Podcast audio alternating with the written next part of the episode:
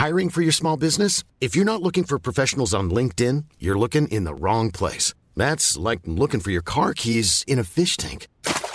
LinkedIn helps you hire professionals you can't find anywhere else, even those who aren't actively searching for a new job but might be open to the perfect role. In a given month, over 70% of LinkedIn users don't even visit other leading job sites. So start looking in the right place. With LinkedIn, you can hire professionals like a professional. Post your free job on linkedin.com slash people today. Ahora inicia A la Una con Salvador García Soto. A la Una. Donde la información fluye, el análisis se explica y la radio te acompaña. A la Una con Salvador García Soto. A la Una. Comenzamos.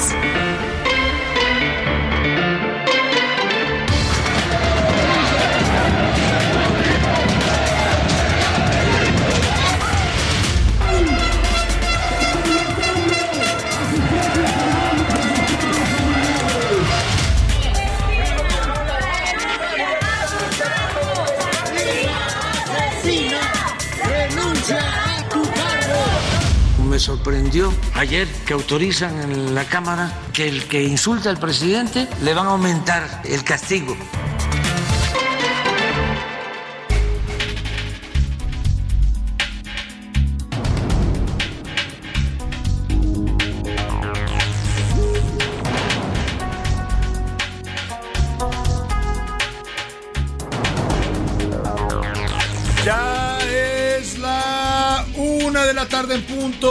El centro de la República. Los saludamos con mucho gusto. Estamos iniciando a esta hora del mediodía a la una este espacio informativo que hacemos para usted todos los días a esta hora del día. Estamos aquí listos en esta cabina para informarle, para entretenerle y también para acompañarle en esta parte, en este momento de su día. Hoy es miércoles 15 de febrero, día de quincena para todos aquellos que están ya esperando desesperadamente el pago del salario, pues eh, hoy es el día indicado. Así es que vamos a estar pues, acompañándole en las siguientes dos horas en este miércoles de quincena aquí en la Ciudad de México, mitad de semana y mitad de mes. Bueno, mitad es relativa porque ya sabe que febrero trae 28 días, más bien ayer fue la mitad del mes, pero bueno, vamos a estarle acompañando con temas importantes en este día, con noticias, entrevistas, historias de lo que está ocurriendo tanto en el país como en la ciudad y en el mundo. Los saludamos con gusto desde esta cabina, desde estos estudios del Heraldo Radio, ubicados aquí en Avenida de los Insurgentes Sur 1271,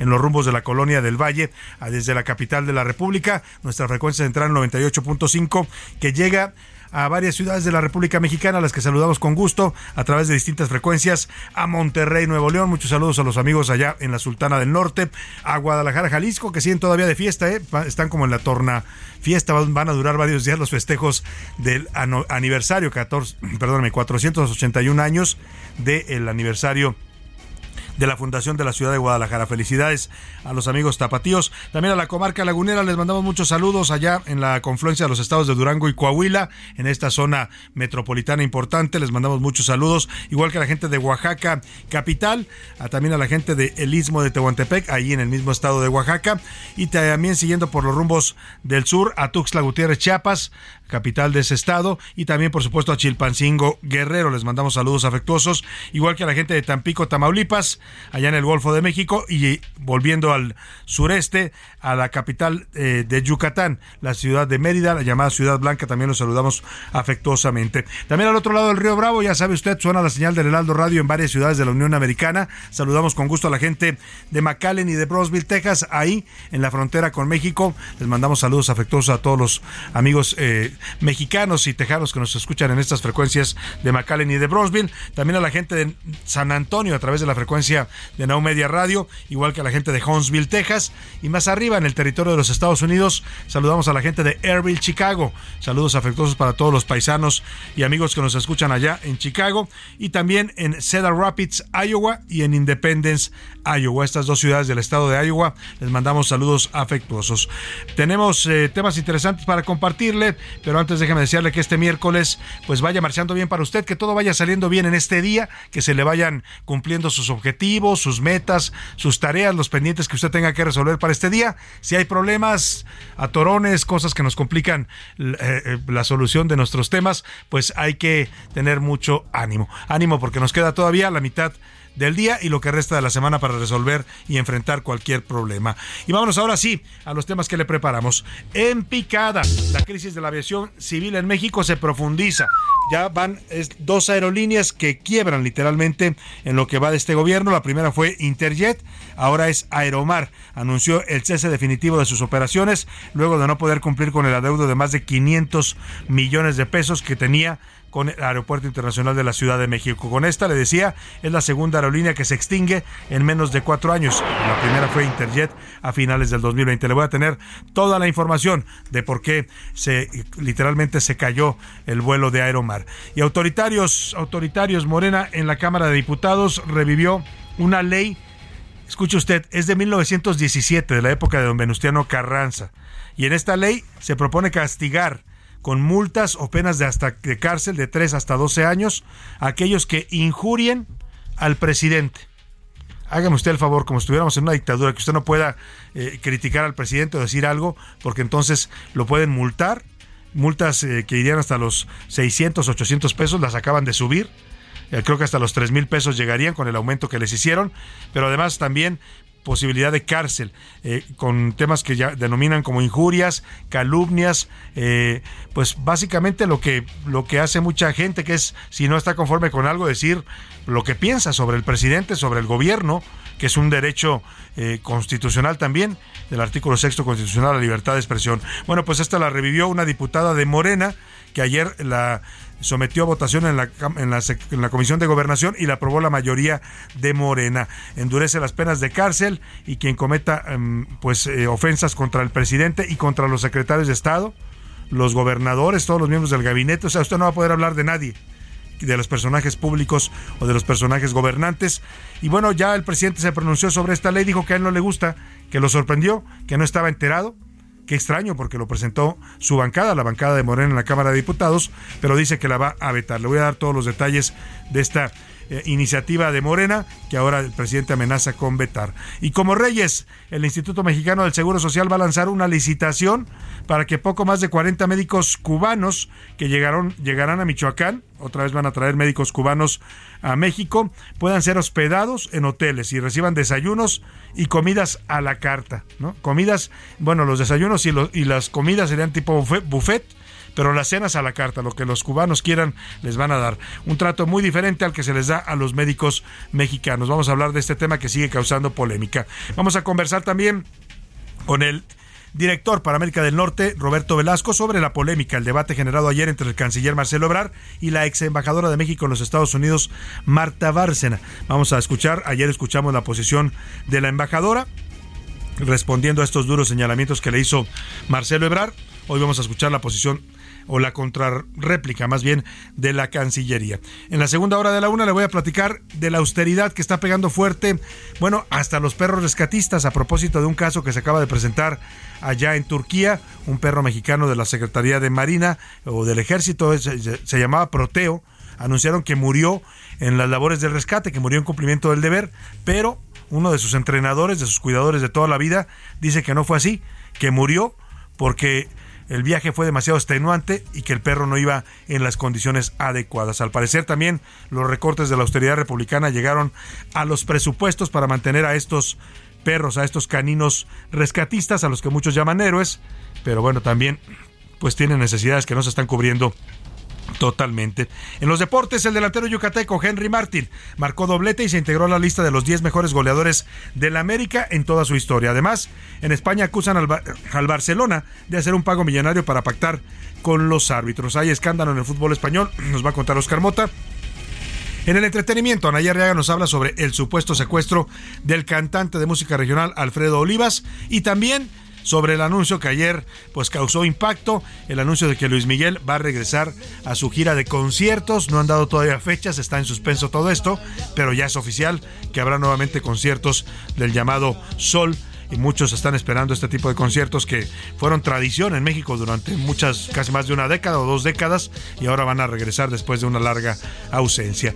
Ahí están los temas, como ve, tenemos un programa variado con mucha información, con muchos temas distintos para conocer, para informarnos y también para debatir y comentar. Y para eso, para que usted participe con nosotros, le hago las preguntas de este miércoles. En A la Una te escuchamos. Tú haces este programa. Esta es la opinión de hoy.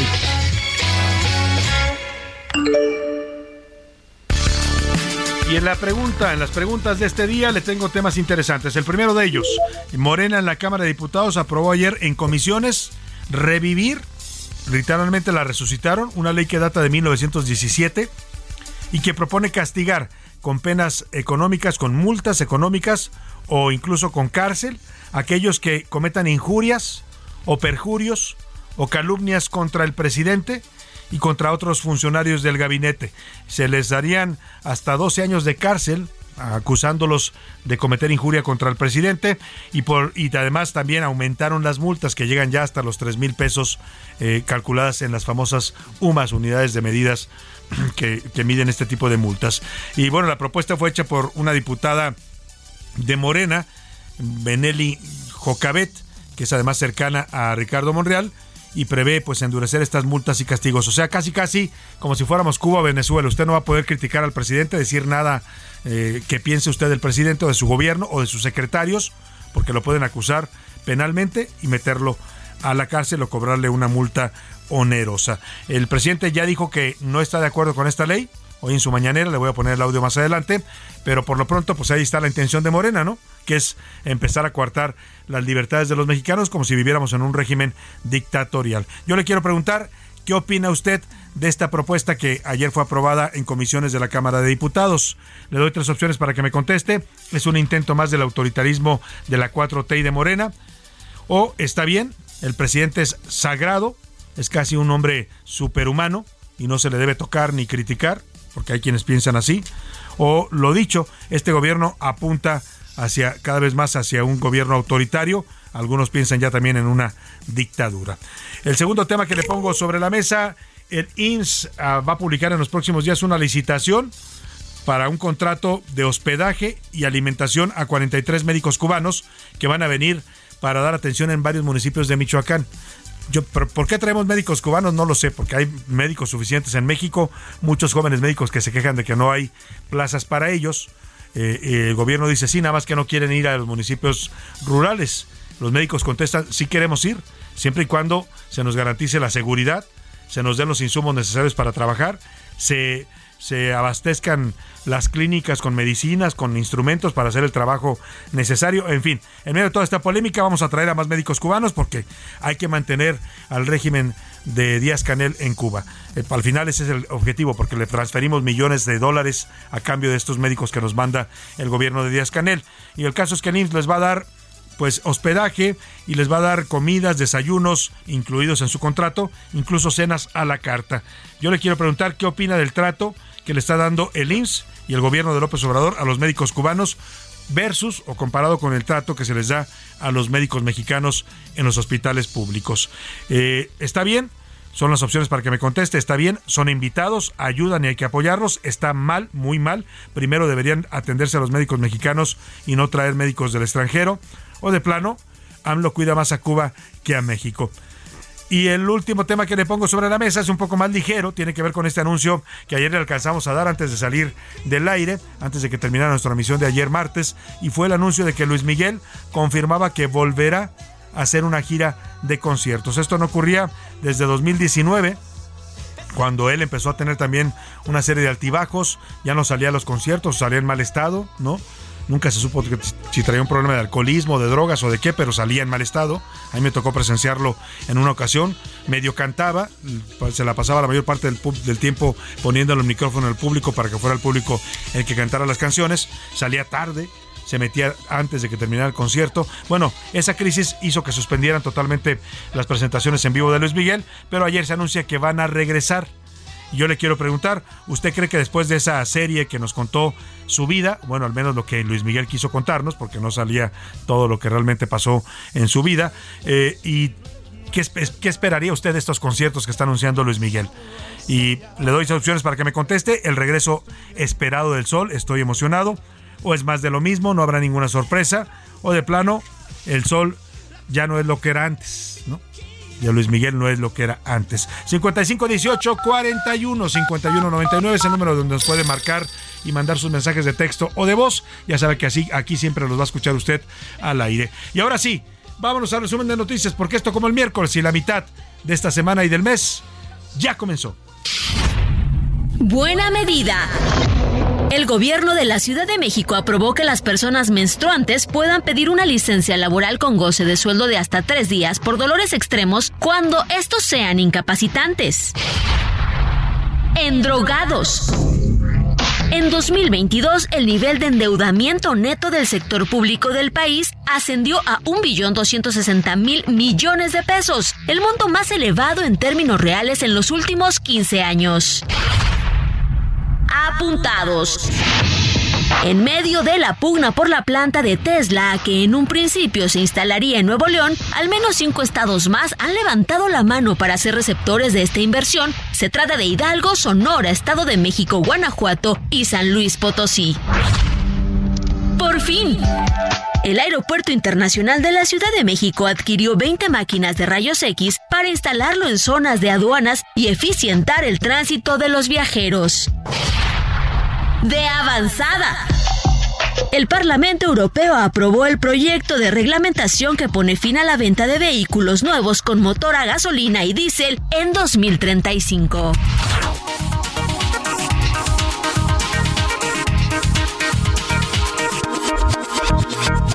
Una de la tarde con 16 minutos. Seguimos y vamos ahora a comenzar con la información en este miércoles. Oiga, estaba escuchando esta nota que nos decía Laura Mendiola en el resumen, que tiene que ver con el asunto de Tesla, la fábrica de Tesla, que originalmente se venía a instalar en Nuevo León, que luego encontraron que había problemas de abasto de energía eléctrica, que faltaban capacidad eléctrica para la planta, eh, y se hizo todo el debate. El presidente recomendó que mejor se vinieran al Estado de México.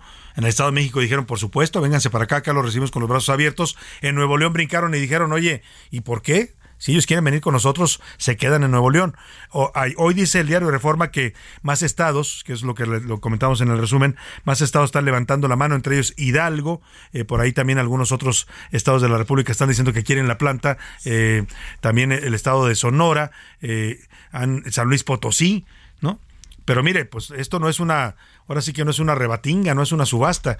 hoy comenta Mario Maldonado en su columna Historias de Negocios, compañero aquí en el Heraldo Radio, eh, su columna que publica en el Universal, que eh, Tesla, la empresa de Elon Musk, ya decidió y que decidió quedarse en Nuevo León y que el anuncio oficial del inicio ya de la construcción de esta planta para fabricar autos eléctricos de esta marca en México se haría el primero de marzo. Vamos a ver qué es lo que termina sucediendo con esto. Y por cierto, ya anda por aquí José Luis Sánchez. Ayer se daba a conocer un dato interesante hablando de los autos eléctricos. Sé que muchos dicen son el futuro. No, perdóneme, ya son una realidad. Nada más que en México todavía el gobierno que tenemos no se da cuenta de que esto ya es una realidad. Todos los países están migrando ya. Estados Unidos, que es el principal productor de autos a nivel mundial, junto con algunos otros países, ya están migrando todas sus fábricas a autos eléctricos. La Ford, la Chevrolet, estas empresas históricas, la Chrysler, que, que hacían carros de gasolina, hoy están ya transformando toda su producción hacia los autos eléctricos. México es el país en este momento del continente americano, latinoamericano en donde se están comprando se están vendiendo, pues, para que me entienda, más autos eléctricos. No son muchos porque todavía, lamentablemente, si usted se quiere comprar un auto eléctrico, son carísimos son inalcanzables todavía para los mexicanos cuando el gobierno ya debiera pues eh, dar incentivos a las marcas para que estos autos sean más baratos y la gente empiece a comprarlos. De esa manera vamos a quitarnos problemas de contaminación, problemas también pues de, del cambio climático. ¿Cuántos autos eléctricos se vendieron en México el año pasado? José Luis Sánchez, ¿cómo estás? Bienvenido. Salvador, ¿cómo estás? Buen miércoles, buena mitad de semana. Pues mira, nada más, como datos y en porcentajes, del 2020 al 2021 hubo un aumento del 90% en ventas de autos eléctricos en nuestro país. Esto significan 21.426 unidades, que como bien dice son pocos, pero es en el país de América América Latina donde se vende la mayor cantidad de este tipo de, autos, eléctricos. Ahora, el tema también es que países y países europeos ya están estableciendo medidas legislativas para que en 2035 ya no se venda un solo automóvil a, gasolina. Ya no se van a vender. los que están van a circular hasta que eventualmente salgan de la circulación y seguramente les pondrán un plazo ¿eh? a, los, a los poseedores de automóviles de gasolina o de combustibles fósiles. Seguramente después del 2030, 35, como está planeando Estados Unidos también, les van a decir, te quedan cinco años para cambiar tu auto. ¿eh? Y la gente va a tener que cambiarlo. Esto es un hecho. Le digo, nada más que en México siempre vamos atrás, siempre vamos como retrasados con el resto del mundo y acá todavía el gobierno no incentiva la no solo la producción, sino la venta de autos eléctricos. Y el tema es que México, Salvador, también se está convirtiendo también en un, ya en, prácticamente un país que podría ser eh, pues, pionero en el tema de, la venta de automóviles eléctricos. Pudiéramos ser potencia en eso también. Exactamente. y además nos vendría muy bien, imagínate una ciudad como la Ciudad de México que respiramos un aire de pésima calidad en este invierno usted le tocó y hablábamos hace un poco, hace unos, unos días de las alergias, todo el mundo anda estornudando porque pues hay mucha porquería en el aire. Eso nos vendría muy bien, autos que ya sean cero emisiones, pues hay que hacerlo ya, la verdad es que hay que empezar a, pensar ya en cómo cambiar su auto y además el ahorro es impresionante. ¿eh? Yo, deja de usted pagar tenencia, verificación y la gasolina yo tengo uh, un carro híbrido que hice el esfuerzo por comprarlo, lo estoy pagando en abonos, pero oiga, pongo gasolina una vez al mes. Antes yo ponía hasta cinco tanques en un mes por los recorridos que hago. Pues es un ahorro total. Sí, gasta la electricidad, lo que cuesta la electricidad no se compara con lo que cuesta la gasolina. Y el tema, Salvador, pero rapidísimo, es que el más barato ahorita está en un millón de pesos. El auto, eléctrico, más barato. eléctrico, ¿eh? es el tema, son inalcanzables ahorita son para la, pues, la, inmensa mayoría de los mexicanos. Bueno, vámonos rápidamente de los autos a la aviación mexicana porque literalmente la aviación mexicana ha entrado en crisis y se ha agudizado la crisis en este sexenio.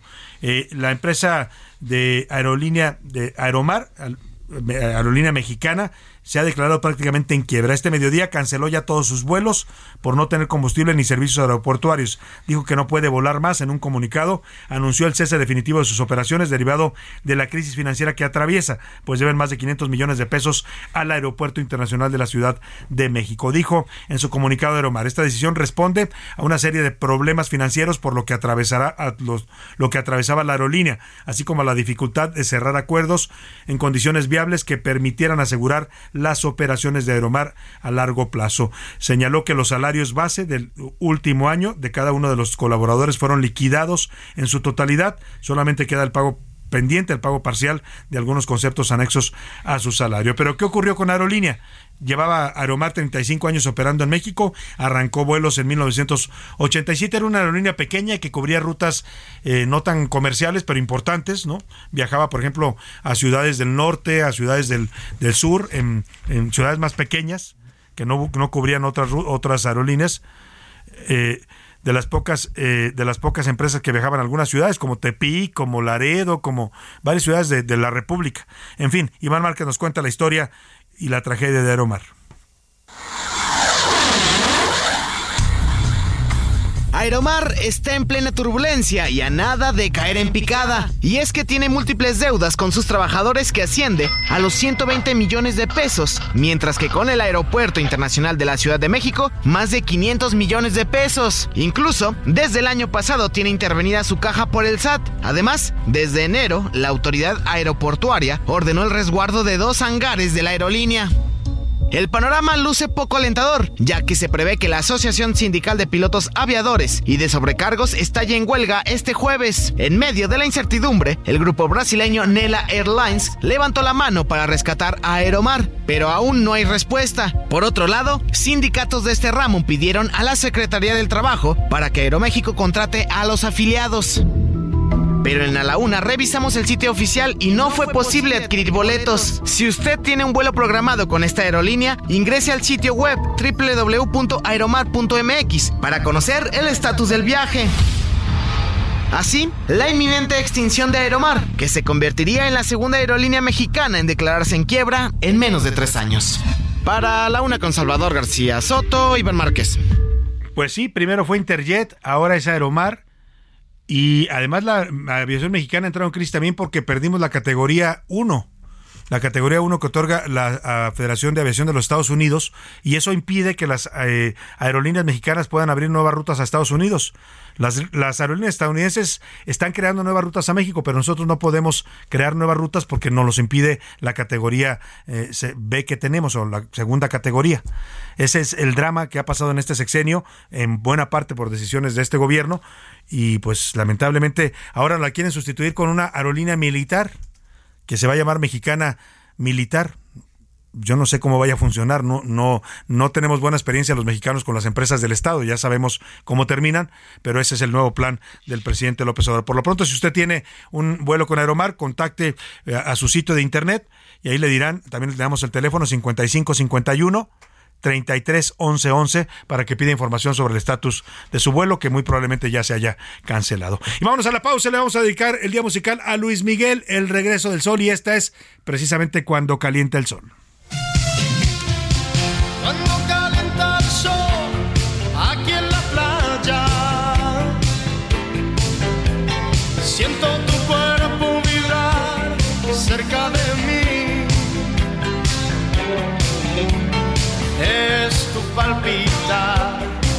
Es tu cara, es tu pelo, son tus besos. En un momento regresamos. Ya estamos de vuelta en A la Una con Salvador García Soto. Tu compañía diaria al mediodía. La rima de Valdés. ¿O de Valdés la rima? Qué cosa tan más vaciada el nuevo giro que toma. Hasta parece una broma, una simple vacilada, una hijez de la ching... de la fregada en el juicio del momento. Así se dijo, y no miento, que hasta andaban implicando a Obrador el que está al mando. Pero qué audaz movimiento. El nuevo chisme en boga es que varios milloncitos destinaron enteritos a Obrador, casi se ahoga. Eso es lo que se dialoga en el marco de este juicio. A mí me saca de quicio que el mundo ya está implicado. Vaya oficio descarado. Ser político es un vicio va a decir que no es igual y que si no mancha, tizna, pues al presi le llovizna en su milpa nacional. El tema es descomunal, entre políticos andes, lo que tú quieras y mandes, pero cola que les pisen, tienen todos. Analicen acusaciones muy grandes.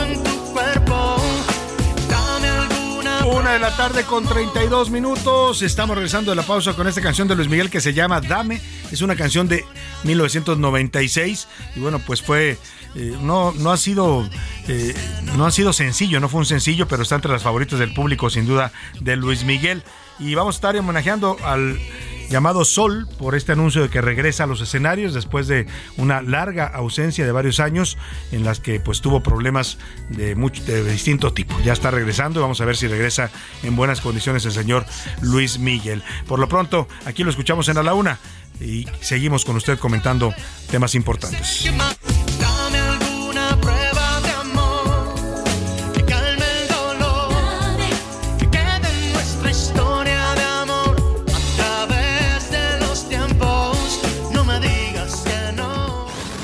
Una con Salvador García Soto.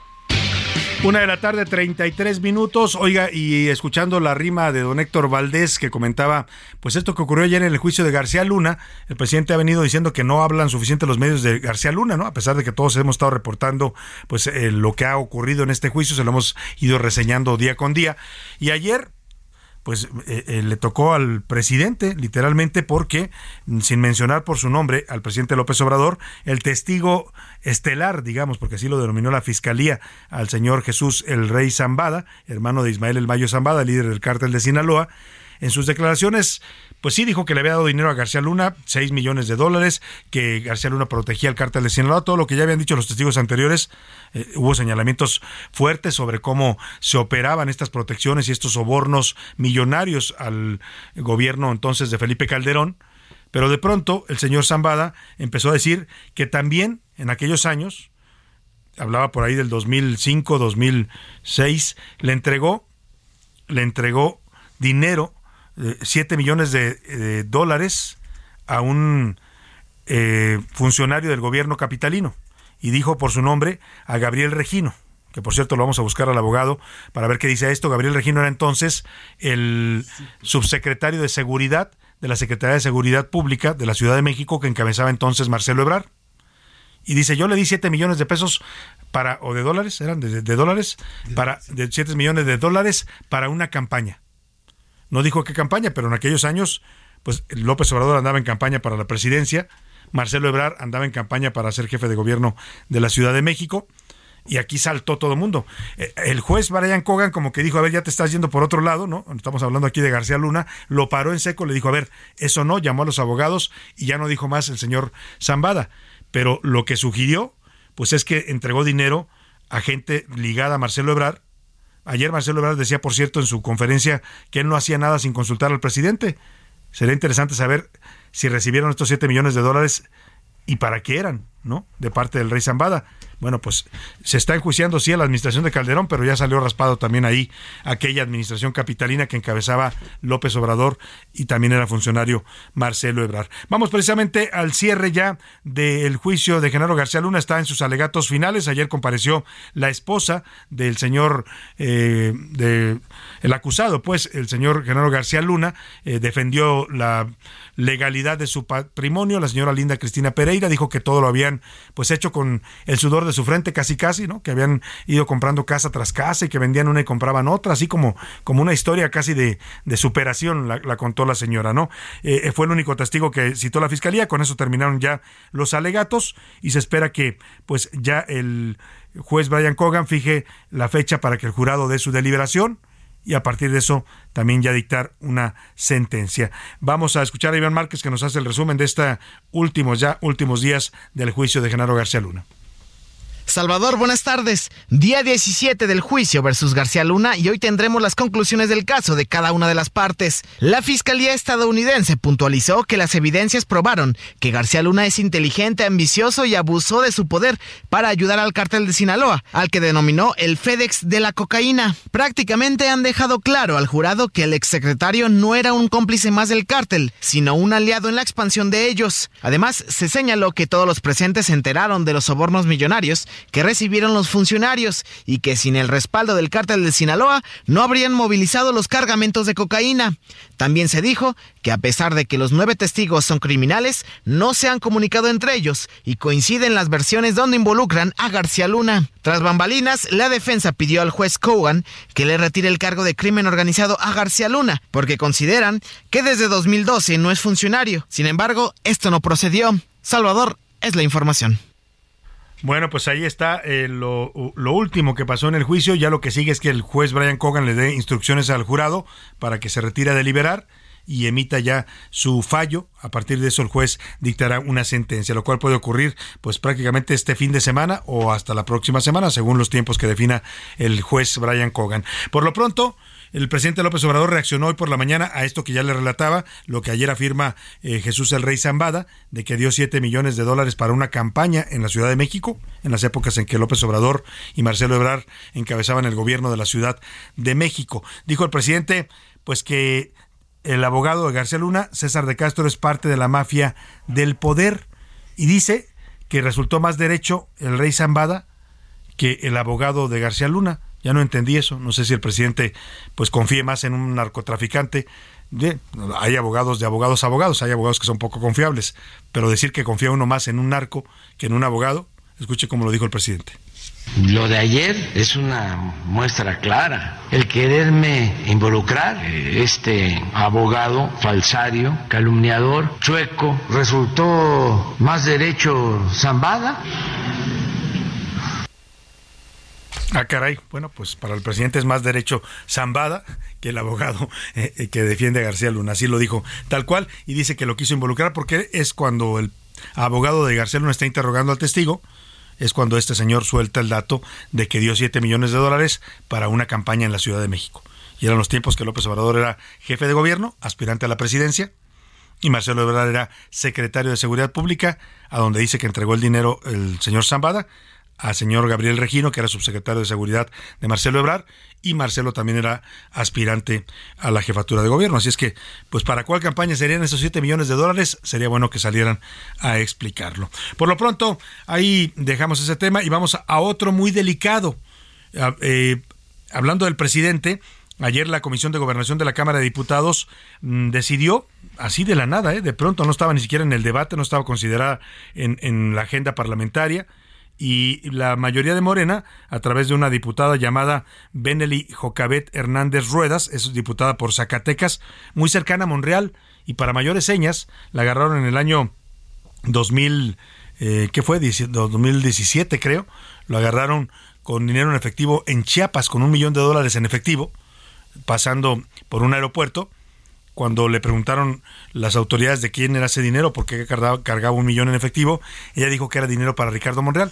Se hizo todo un escándalo en aquellos días, después salió que el dinero se lo había mandado desde Chiapas Manuel Velasco, que entonces era gobernador, hoy líder de los senadores del PBM, se lo había mandado a Monreal en efectivo, pues al parecer para la campaña, porque Monreal era aspirante entonces a la alcaldía eh, Cuauhtémoc, eh, eh, o era alcalde de Cuauhtémoc y aspirante a la jefatura de gobierno de la Ciudad de México. El tema es que esta diputada revive esta ley de, de 1917 que revive el delito también de las injurias contra el presidente y funcionarios como el fiscal general de la República, la jefa de gobierno, gobernadores, secretarios de Estado y otros con cárcel y multas. Cualquier eh, crítica que no les guste o que les haga usted y que los, los llame, pues el presidente, pues si usted dice, llega a decir, pues la jefa de gobierno es incapaz, puede decir, ah, es injuria. Entonces va usted al a la cárcel o el presidente eh, está enfermo, está mal, es injuria, se va usted a la, cárcel o paga una multa. Eso es lo que están proponiendo en esta ley, una ley antigua que están reviviendo y reformaron para ello el artículo 33 de la ley de delitos sobre imprenta, la ley de delitos de imprenta. Y bueno, pues hay toda una polémica por esto, porque pues esto nos equipara a países, para que se dé usted una idea, que tienen este delito tipificado, Cuba, Venezuela, Nicaragua, y por ahí algún otro que se me escape, pero la mayoría de ellos son dictaduras. Escuchemos esto que nos preparó Milka Ramírez sobre esta ley que resucita Morena y que pretenden pues que nadie hable mal ni del presidente, ni de los gobernadores, ni de la jefa de gobierno, ni de los secretarios de Estado con penas que van de los dos meses a los tres años de prisión y multas de los 518 pesos a los 4.149, en México se podría castigar las injurias al presidente de la República. Se trata de una ley de 1917 que fue revivida y aprobada por Morena y sus aliados en la Comisión de Gobernación. La injuria es el hecho o insulto que ofende a una persona por atentar contra su dignidad, honor, credibilidad, entre otras cosas, especialmente cuando es injusto. La propuesta fue de la diputada morenista de Zacatecas, Benelli Jocabet, y eleva los castigos contra quienes injurien al mandatario federal, a los secretarios del gabinete, a ministros, gobernadores, legisladores y al fiscal general de la República. De acuerdo con su planteamiento, las multas de la ley que datan de la época de Venustiano Carranza no son suficientes y no inhiben la comisión de estos delitos. Y es que además de la cárcel, la ley contra delitos de imprenta contempla multas de entre 25 a 200 pesos. Así propone actualizarlo en unidades de medidas y actualización. El proyecto fue aprobado con 19 votos a favor en la Comisión de Gobernación. Esto pone a México entre los únicos siete países de América Latina que castigan a injuria. En Cuba se castigan las faltas de respeto al presidente hasta con seis años. En Nicaragua, la injuria, insultos y calumnias se castigan hasta con cuatro años de prisión. En Panamá, burlarse o injuriar a un ministro de gobierno va de los seis meses a los 18 meses de prisión. En Perú se castiga ofender la dignidad o el decoro del presidente con dos a cuatro años de cárcel. En República Dominicana se castiga la difamación con penas de tres meses a un año. Y en Venezuela, las ofensas de palabras o gestos al presidente o un militar pueden costar de tres a ocho años de prisión. Todavía falta la aprobación de este proyecto en el Pleno. Para A la Una con Salvador García Soto, Milka Ramírez. Bueno, pues ahí está. La verdad es que la, iniciativa está aprobada. La reforma está aprobada, podría pasar al Pleno en cualquier momento. Y lo que propone es, por ejemplo, las sanciones, no solo revive el, delito, el tipo penal de injuria contra el presidente o contra funcionarios de su gabinete o de los gobiernos estatales. También aumenta las penas, pasaron de seis meses a año y medio de prisión. También las multas las, subieron el al actual valor de la UMA eh, que es equivalente a 103 pesos cada UMA. Y, bueno, pues estamos hablando de multas que pasarían de 518 pesos a 4.149 pesos. Eh, esto ya causó mucha polémica, no solo por las críticas, sino porque el propio presidente hoy en la mañana se pronunció en contra de esta iniciativa. Se dijo sorprendido, dijo que él nunca pidió esta iniciativa, que no la quiere y que tampoco la necesita. Me sorprendió ayer que autorizan en la Cámara que el que insulta al presidente le van a aumentar el castigo. Va a tener que pagar dos, tres veces más. Yo no sé quién hizo eso. Yo no lo necesito. Yo no lo promoví. ¿Voy a vetar? ¿Eso para qué?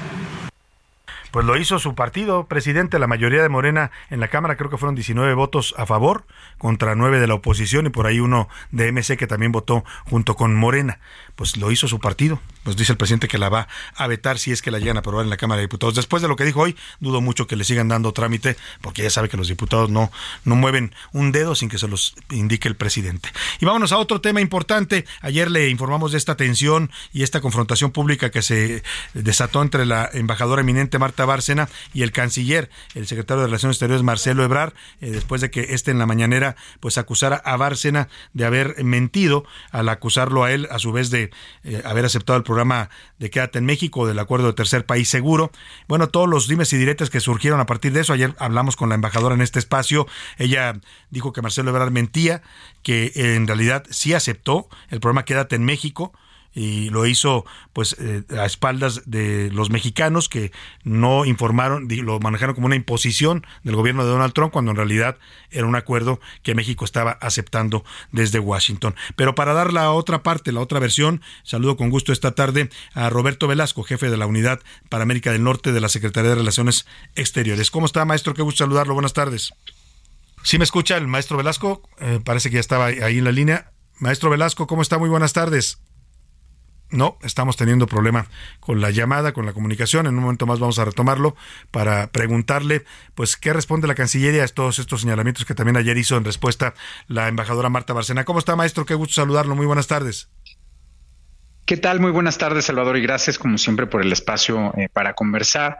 Pues mira, no eh, con afán de polemizar más, simplemente para aclarar algunos hechos que mm, en realidad ya habíamos conversado previamente tú y yo, pero que es muy importante seguir remarcando. No, no hubo jamás eh, un engaño como se ha planteado por parte del canciller en ningún momento, ni de la Cancillería mexicana. Eh, la, el propio libro del exsecretario Pompeo refiere que en noviembre de 2018 no se llegó a ningún acuerdo, sino simplemente eh, se dijo que se iba a consultar eh, en la Ciudad de México.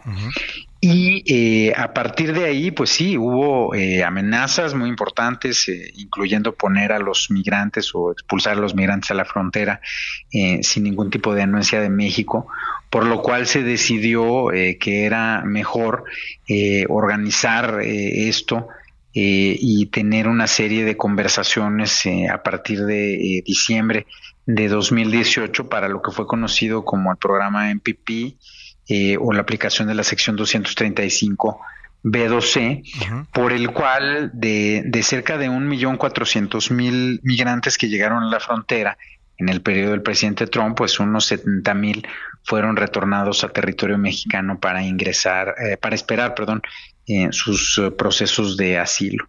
Entonces, eh, pues obviamente que eso no fue eh, el planteamiento inicial de la administración Trump, fue algo muy distinto.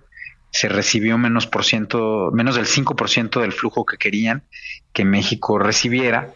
y sí, bueno, eso generó problemas importantes, pero hubo un compromiso también del gobierno por tratar de atender esta situación, por ejemplo, a través de la construcción de los centros integradores de migrantes que han atendido a decenas o a cientos de miles eh, de personas migrantes en la frontera en los últimos años. Entonces, pues no hubo nunca un engaño, todo fue eh, transparente, incluso este acuerdo que se dijo, que se firmó en junio de 2019, se dio a conocer al Senado, se entregó ahí, como tú recordarás, se dio cuenta del texto íntegro en todos los eh, periódicos, en todos los medios, el eh, canciller lo explicó, lo discutió con los senadores eh, no hubo nada fuera de lo ordinario eh, en, eh, en, cuanto al resultado final, que fue lo que nosotros planteamos, que era no tener un acuerdo del tercer país seguro.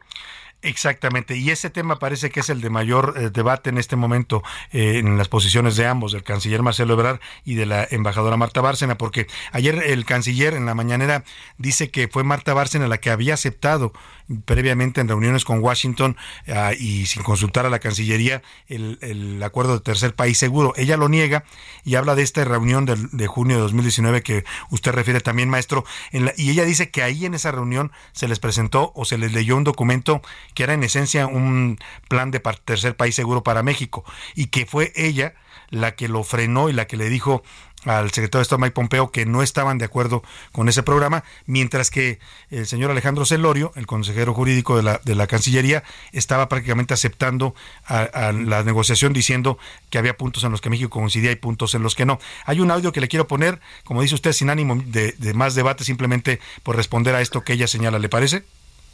Mira, yo nada más diría que eh, yo estuve en varias de esas reuniones uh -huh. internas y externas, no específicamente en la que refirió la embajadora eh, Bárcena, pero eh, pues sí, eh, te podría decir que lo que a mí eh, me consta, pues es que la embajadora en varias ocasiones refirió incluso que era mejor negociar un acuerdo tercer país seguro que tener este programa MPP. Uh -huh. Eh, fue algo que discutimos en, en su momento, eh, fue algo que ella planteó en reuniones eh, bilaterales. y insisto, no, no quiero yo polemizar más con ella, uh -huh. pero me consta que pues el secretario Brad no estaba mintiendo, me consta que pues esos fueron planteamientos también que ella expresó en su momento esta, estos señalamientos de ingratitud, el, el, el, secretario se queja de que pues hay una obsesión en su contra por parte de la embajadora que todos los días lo está criticando. ¿Esto va a quedar ahí o, o, o va a escalar a otro asunto, eh, maestro? Le pregunto. Mira, nosotros eh, estamos en la Cancillería, estamos eh, trabajando fuerte en una serie de temas. Uh -huh. Entonces yo lo que te diría es que pues vamos a seguir concentrados en esto, ¿no? Lo suyo. Eh, lo que sí es muy importante pues es que quede claro eh, cómo fueron las cosas, cuáles fueron los hechos y que en ningún momento ha habido una intención o actos tendientes a engañar a la opinión pública, porque eso sí no sería válido. Uh -huh, claro, sí, y sería muy delicado además negociar eh, por el gobierno de Estados Unidos algo que, que no se le presente como tal al, al, al pueblo mexicano, ¿no? Así es, ¿no? Y que además, ¿qué sentido tendría? Pues obviamente hoy en día todas estas cosas terminan eh, siempre dándose a conocer y se habló incluso de que eh, era un acuerdo que beneficiaba políticamente al canciller, pues eso es totalmente absurdo, ¿no? ¿Qué beneficio podría tener el canciller de eso? Al contrario, ha sido un tema eh, difícil eh, en los últimos años, eh, pero pues que siempre hemos abordado desde una perspectiva de tratar de cuidar eh, de la mejor manera posible el interés de México, de ponerlo siempre primero. Eh, y también el de las personas migrantes. Muy bien, pues le agradecemos, maestro Roberto Velasco, director para América del Norte de la Secretaría de Relaciones Exteriores, el que nos haya dado estos minutos y fijara la respuesta y la posición de la Cancillería a lo que ayer también expresó en este espacio la embajadora Marta Barcena. Se lo agradezco. Gracias a ti, Salvador. Buena tarde. Muy buena tarde. Ahí está la posición de la Cancillería. Dicen que no quieren polemizar más, que no van a entrar en detalles, pero sostienen que lo que hizo Marcelo Ebrar fue negociar este acuerdo de quédate en México, que nunca estuvo de acuerdo con el eh, acuerdo de tercer país seguro. Ayer Marta Bárcena sugería que sí, que fue el equipo de Ebrard el que estaba dando pie a que se negociara este acuerdo en esa reunión de junio de 2019 en Washington. Bueno, pues ahí están las dos versiones y bueno, eh, como bien dicen por ahí, eh, cada uno tiene su, su versión de la historia. Yo creo que al final siempre la verdad saldrá a flote. Por lo pronto ahí dejamos el tema y nos vamos a ir a la pausa. Antes, algo de último minuto rápidamente, José Luis. Salvador, bueno, pues de ayer el señor Ovidio Guzmán tuvo su día del amor y la amistad y es que un juez federal le concedió a Ovidio Guzmán López alias el ratón, hijo de Joaquín El Chapo Guzmán, una nueva suspensión provisional contra la orden de aprehensión, detención y ejecución. Esto se suma, hace unos días también ya le hablábamos, Salvador, a esta, también una medida en su favor para la extradición. Así que bueno, va sumando medidas en su favor el hijo del Chapo Guzmán y ayer, 14 de febrero, le dieron este regalito. Y cada, cada vez se ve más lejano que lo manden a Estados Unidos, como pretende el gobierno de Washington. ¿Eh? Eh, allá están interesados en tenerlo ya, porque lo consideran uno de los principales causantes de esta epidemia de fentanilo que está afectando a los estadounidenses, pero bueno, el gobierno de México o la justicia de México, como usted lo quiera ver, están de algún modo protegiendo los derechos del señor Ovidio Guzmán. Ahí dejamos el tema y vámonos ahora sí a despedir esta primera hora con Luis Miguel. El día se lo hemos dedicado a partir de su regreso y esto se llama ¿Cómo es posible que a mi lado? Una canción de 1996. Corazón no está bien. Siente el dolor, fuiste infiel. Yo no sé por qué te has ido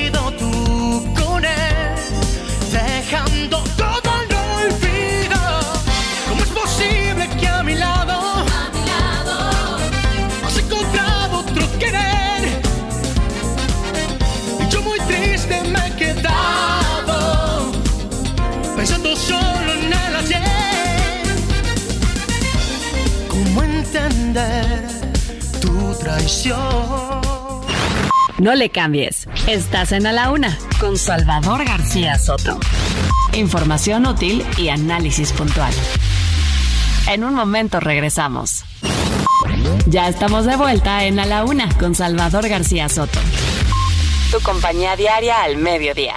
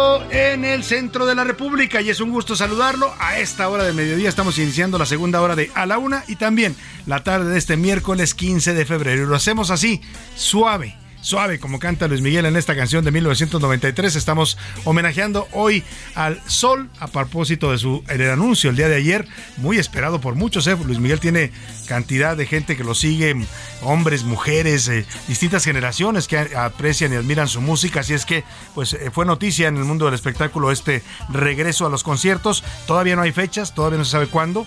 Muy seguramente volverá al lugar de sus grandes éxitos, que es el Auditorio Nacional.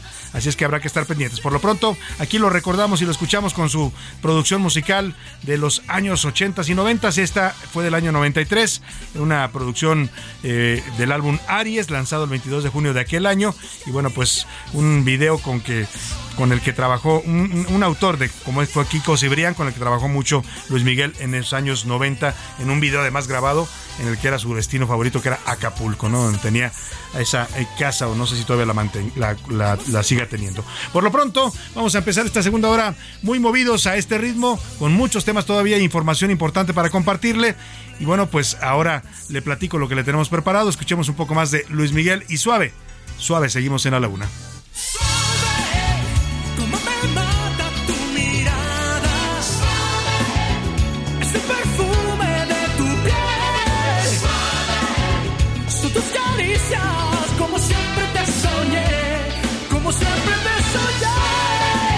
Bueno, y vamos a los temas que tenemos preparados para esta segunda hora. La Cancillería y la Secretaría de la Defensa anunciaron hoy, dieron a conocer que un avión cargado con 100 toneladas de ayuda humanitaria mucha de ella aportada por los mexicanos, despegó anoche rumbo a Turquía desde el Aeropuerto Internacional Felipe Ángeles. Va a llevar esta ayuda que fue recaudada eh, por el ejército. Mucha gente llevó víveres, todo lo que se estaba pidiendo para apoyar a los pues, eh, damnificados, a los afectados por el sismo de Turquía y de Siria y bueno, pues vaya que se necesita la ayuda, ya salió este avión. Vamos a platicar también sobre los binomios caninos, hablando de este sismo y del apoyo que México mandó a través de perros rescatistas y también equipos de rescatistas del ejército y del grupo privado de los topos. Bueno, pues hay una historia que ha conmovido, es la muerte de este perro proteo que muere justamente estando allá en labores de rescate en eh, Turquía. La versión oficial dice que murió por, eh, un derrumbe mientras estaba haciendo labores de rescate de cuerpos. Hay otra versión que dice su entrenador es que el perro estaba en malas condiciones por un viaje tan largo, extenuante y porque además también sale este dato y es lo que vamos a, tener en el reportaje que nos preparó José Luis Sánchez. Han recortado los presupuestos para el mantenimiento y entrenamiento de estos binomios caninos en la defensa y en la Secretaría de Marina. Le voy a dar todos los detalles. ¿Y qué huevos? Oigan, Tampico, Tamaulipas, el cartón de huevo con 30 piezas está vendiéndose hasta en 100 pesos, como usted lo escuchó. Ya la docena anda en 50 pesos, así es que pues este de 30 piezas lo están dando a 100 pesos allá en Tamaulipas. Vamos a, hablar de este problema que está golpeando severamente a los mexicanos y todavía, mire, la gente, muchos ya están dejando de consumirlo por los altos precios, pero todavía en México hay huevo, ¿eh? En Estados Unidos en estos momentos no lo encuentra la gente en los supermercados. Está un, severo problema de escasez de huevo allá en territorio estadounidense. Pero vamos a escuchar, como siempre, a esta hora del día, primero antes de las noticias, reportajes que le tenemos preparados, su voz y sus opiniones en este espacio que son tan importantes. Y para eso ya están conmigo aquí en la mesa Laura Mendiola. Bienvenida, Laura, ¿cómo estás? Hola Salvador, José Luis, linda tarde para todos los que nos escuchan también en casita. Pues contenta porque estamos a mitad de semana, el clima está fantástico, porque ya es quincena. Ya es quincena, sí. Porque la verdad es que pues pinta bien el, el, el, el mes, la verdad. ¿Cómo, ¿Cómo, les fue de 14 de febrero? La verdad a mí me fue bien, la pasé contento, la pasé tranquilo pero contento o sea, no tuve grandes salidas, pero sí una, comida muy agradable y, pues, convivencia con la persona que, te interesa convivir en esa fecha, ¿no? Con las personas más bien. Con las personas. ¿Y a ti cómo te fue? Yo bien, no, yo bien, yo no, no entré en detalle. Entonces, pero bien. Pero esa sonrisa. Porque es familiar. Esa sonrisa de Laura, esa sonrisa lo dijo todo. Ahí dejémoslo. Esa risa de Laura. Le fue, bien. Donde sí la vi que se asustó fue cuando te dice yo del precio del huevo, hizo cara como de Dios santo. Es que fíjate que yo apenas fui al supermercado el fin de semana y sí, efectivamente, está incluso los, así que los 30 huevos, el huevo rojo está por arriba de los 50 pesos, está en 53 y fracción. Y la docena estaba eh, por ahí de 38 pesos más o menos. Fíjate. O sea, la pues verdad es que estaba, está, está, porque además es el producto básico con el que sustituyes la carne y el pollo. Eh, a ver, no hay, para el mexicano no hay desayuno si no hay huevo, ¿no? O sea, casi todos los días lo consumimos y, en entre la tortilla y el huevo que ya subió y la ah, gasolina y no bueno. Hay que volvernos veganos o no sé, algo que nos cueste, no, veganos también cuestan caros, ¿no? Los, veganos cuesta carísimos su alimentación. Bueno, José Luis Sánchez, vamos a ver ahí a preguntar en este espacio, ¿qué dice el público? Tenemos muchos mensajes, Salvador, tenemos muchos mensajes eh, y bueno, nos dicen por acá, Salvador, el tema de las injurias ya es un exceso. ¿Cómo que el presidente no sabía claro si los morenistas no mueven un dedos y que se entere su líder. ¿Cómo puede ser que hayan permitido pasar esta ley, pero además, sobre todo, lo hacen escondidas y sin avisarlo? Saludos, Salvador. Me, hace recordar, muchos saludos también para nuestro escucha, algo que decía alguien en Twitter, que era una, según él, dicen, me parece una especulación, pero así lo señalan, una estratagema, ¿no? En la que Morena saca la iniciativa y luego el presidente la veta para decir, yo soy demócrata, no estoy de acuerdo con esas cosas. Pero la verdad es que la intención sí es bastante eh, eh, delicada, ¿no? Que nos quieran censurar, eh, comentar ya no solo del presidente, de los gobernadores, de los secretarios de Estado. Oye, no vas a poder criticar a nadie en este país, de los gobernantes. Gil Hernández nos dice, saludos Salvador, y el presidente cree que le compramos, o sea, de estoy muy sorprendido, yo no estoy de acuerdo. Dicen por ahí el dicho que el que con lobos anda, ahí aullar se enseña. Venezuela, Cuba y etcétera, acuérdense en las reuniones, qué gran error cometimos millones de mexicanos haber votado por él. Yo me arrepiento, nos dice por acá. Bueno, pues ahí está. Es el club de los tan es así que la diputada la buscamos para conocer su opinión. Y no quiso hablar. no. Mira, hicieron mutis, ¿eh? Sí. Yo nada más ahí les invito a rastrear quién es la diputada y con quién tiene vínculos. Con Monreal. Yo creo que Monreal le ha puesto una regañada, ¿no? Porque o no sé, no sé qué pasó, pero sí la buscamos para que diera su punto de vista. No quiso, queremos tener las dos posiciones. Va a estar más adelante el diputado Humberto, eh, ¿se me fue ese apellido? Ahorita te digo, es el, diputa el diputado federal, es Humberto Aguilar Coronado, que nos va a dar su postura desde la oposición sobre este dictamen presentado. Todavía tiene que pasar al Pleno. Sí. Pero este dictamen. Pero ya está aprobado en comisiones. Exacto. Ya nomás pues, sería llevarlo al Pleno. la Comisión de Gobernación y Población de la Cámara de Diputados. Yo, pienso que después de lo que dijo el presidente, lo van a echar para atrás.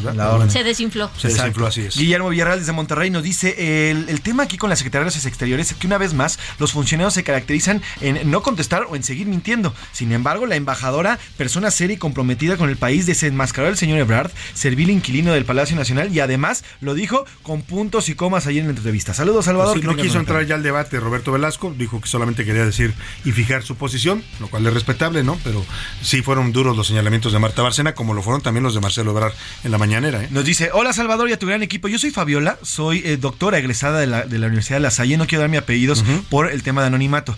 Yo, si a mí me dieran hospedajes, comidas y me aseguran el gran salario que le están dando a los cubanos, me voy a Michoacán y a donde ustedes me digan. El tema es que los mexicanos nos están abandonando. Saludos. Ese es el tema. El presidente dice, es que los médicos, los jóvenes médicos mexicanos no quieren ir a estos lugares. No, si les dan lo que les van a dar los cubanos, van. Pero por supuesto, y además si les ponen insumos en su clínica y les garantizan su seguridad, le aseguro que van a ir hasta el último rincón de, no sé, de Tangamandapio, donde sea. Raúl Rodríguez Caña nos dice, Salvador García Soto y equipo de la UNA, propongo mandar, propongo que hagamos un cambalache. Todos los legisladores y gobierno de la 4T por ciudadanos cubanos, tanto deportistas, científicos, ah. médicos, docentes. Órale, todos de la 4T para allá y todos los cubanos que, que quieran hacer algo por un país, que se vengan para acá, nos dice por acá Mira, Rodríguez Candia. Propone un cambalache, no estaría mal. Dice, uy, Salvador, si nos aplican la ley de 1917, todo México estaría en la cárcel. Nos dice por acá también. Pues Saludos, Salvador. Con las redes sociales, imagínate, con la libertad que tiene ahora la gente para opinar, yo creo que será un retroceso. Hemos, nos ha costado sangre a los mexicanos ir conquistando nuestra, nuestra libertad de expresión real, nuestra libertad de crítica. ¿eh? No, no siempre se pudo hablar como hoy de los gobernantes. O sea, hubo sexenios donde cualquier cosa que dijera usted el presidente le costaba pues la chamba como periodista, ¿no? Y son como ciudadanos también. Si le gritaban en un evento al presidente, los detenía el Estado Mayor. Y son conquistas sociales que hemos llevado a lo largo de los años y que a través de un plumazo o de una ocurrencia por una diputada que no sabemos de dónde salió, puede quitarnos décadas literalmente de luchas sociales, ¿eh? de libertades que hemos Un derecho además constitucional, ¿no? Además, un derecho humano que es la libertad de expresión. Alberto Ángeles Epifanio nos dice, el señor López Obrador debía estar apoyando a los médicos mexicanos que son de muy buena calidad, que sabemos cómo están preparados, a diferencia de los cubanos. No sabemos si estudiaron bien, si vaya, si ni siquiera tienen títulos. Saludos, Salvador. Buenas El, el tema no es, tanto la calidad de los médicos cubanos, que muchos dicen que están bien preparados. El tema es, Laura, lo que hay detrás de ese programa y que ya se ha denunciado, bueno, hasta por organizaciones de derechos humanos, ¿no? Incluso la ONU documentó ya que este programa en realidad es un, tema de tráfico de personas. Exacto, el dinero y la ayuda es para Cuba. ¿no? Ellos llegan en, o sea, en, condiciones eh, aparentemente bien, aparentemente superiores, pero en realidad es que pues vienen. Viene, a ellos, a ellos no les toca realmente ese, dinero que se le da. Les dan una parte mínima, ¿no?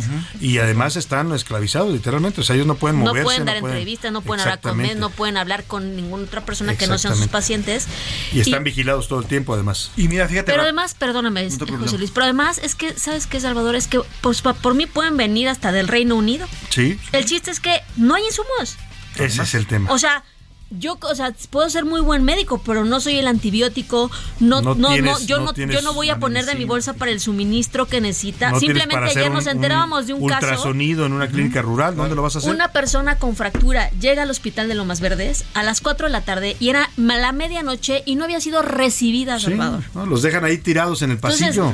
pues digo, será muy bueno, tendrás toda la capacidad, pero si no tienes un insumo para atender a la población, o sea, pues Eso es lo grave de todo esto, que se nos quiere engañar diciendo traemos a los médicos cubanos porque son muy buenos y van a ayudar a la población, cuando en realidad lo único que está haciendo el presidente es transferir dinero de los mexicanos al gobierno de Cuba. Eso es lo único que está haciendo con este programa. Y mira, rapidísimo, en un lado sincronizado desde Colombia ya empieza también a meter ruido el tema, el tema de los médicos cubanos. Francia Márquez, que es la vicepresidenta colombiana, ayer empezó a elogiar ya el sistema de salud de Cuba. Y los van a con las intenciones de llevar a médicos cubanos ahora a Colombia. Sí, porque se trata de mantener a Cuba, de darle dinero para que no se derrumbe el, régimen de, de Díaz Canel y de los Castro, que está en una crisis total. Así es. Como el país, ¿no? Y como los cubanos. Eh, nos dice, saludos Salvador, ¿cómo estás? Muy buena tarde. El tema con el aquí nos dice, nos quieren callar el hocico, nos pone así, nos, quieren callar el hocico, ah, pero ah, así que a golpes, pero no lo vamos a permitir porque nosotros los mexicanos somos libres y la Constitución nos ampara para que una diputada venga y nos venga a inventar. Saludos, Salvador, buena tarde. ¿Qué dice la comunidad tuitera en arroba García Soto, Laura? Justamente sobre este tema de las injurias, el 30% piensa que es un tema de autoritarismo, el 7% que el presidente es sagrado y el 63% que es un caso que apunta a una dictadura. Sobre qué se opina sobre el trato que se le dan a los médicos cubanos, el 8% que vienen, que vienen a ayudar al pueblo de México, el 40% que primero deberían ser los médicos de México y el 51% que López Obrador cuida más a la isla de Cuba. Y la última pregunta, ¿qué, ¿qué creemos de los conciertos de Luis Miguel? ¿Cómo van a ser? Bueno, pues el 25% dice que el regreso es muy esperado, el 28% que ya no hay sorpresas con el sol. Ya no se ¿no? Y el 47% que el sol ya no es el mismo. Ya no es lo que era Luis Miguel. La verdad, un gran cantante, pero con una vida un poco turbulenta.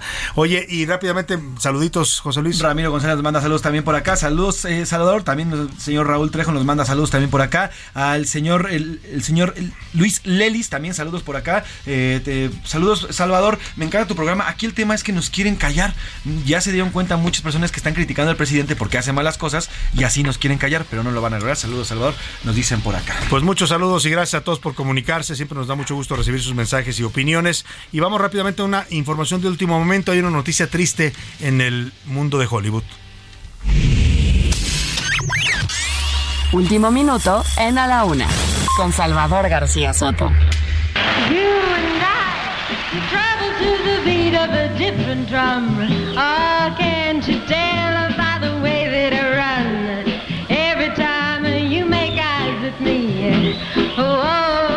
Voz que está usted escuchando es de Raquel Welch, esta gran actriz de Hollywood. La canción se llama Different Drum o Tambor Diferente. Es parte de una de las muchas películas que protagonizó en Hollywood y en otras eh, partes del mundo. Raquel Welch, que fue todo un símbolo sexual en los años 60 y 70, una actriz consagrada por varios premios que le otorgaron en, en Hollywood y en otros festivales. Hoy murió lamentablemente a los 83 años de edad, José Luis Sánchez. Así es, Salvador, se está dando a conocer de último momento esta información. 83 años de edad. Aunque no se ha informado, les digo, está saliendo apenas esta información, no se ha informado con exactitud de qué fallece o la, causa. Sin embargo, bueno, pues Raquel Welch sabemos es una, un sex symbol de los años 60. Ella ingresa al tema del cine con Elvis Presley precisamente en nada Más y nada, menos, nada más arranca con el mismísimo Elvis Presley con eh, la película en una película musical llamado Roast About y ya después a partir de los 60 se convierte Salvador en todo un ícono en el cine. Estuvo bueno con los más grandes, estuvo con Frank Sinatra haciendo una película en 1968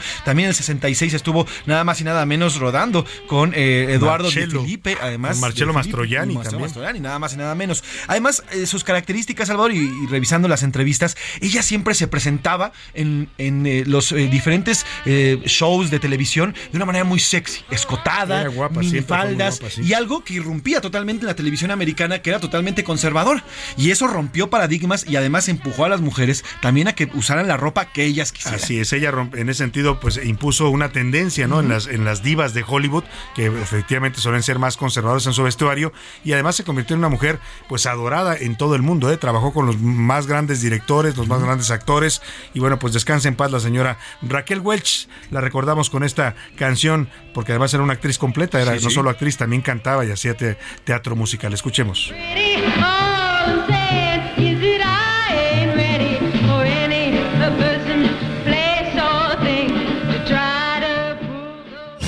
A la una con Salvador García Soto.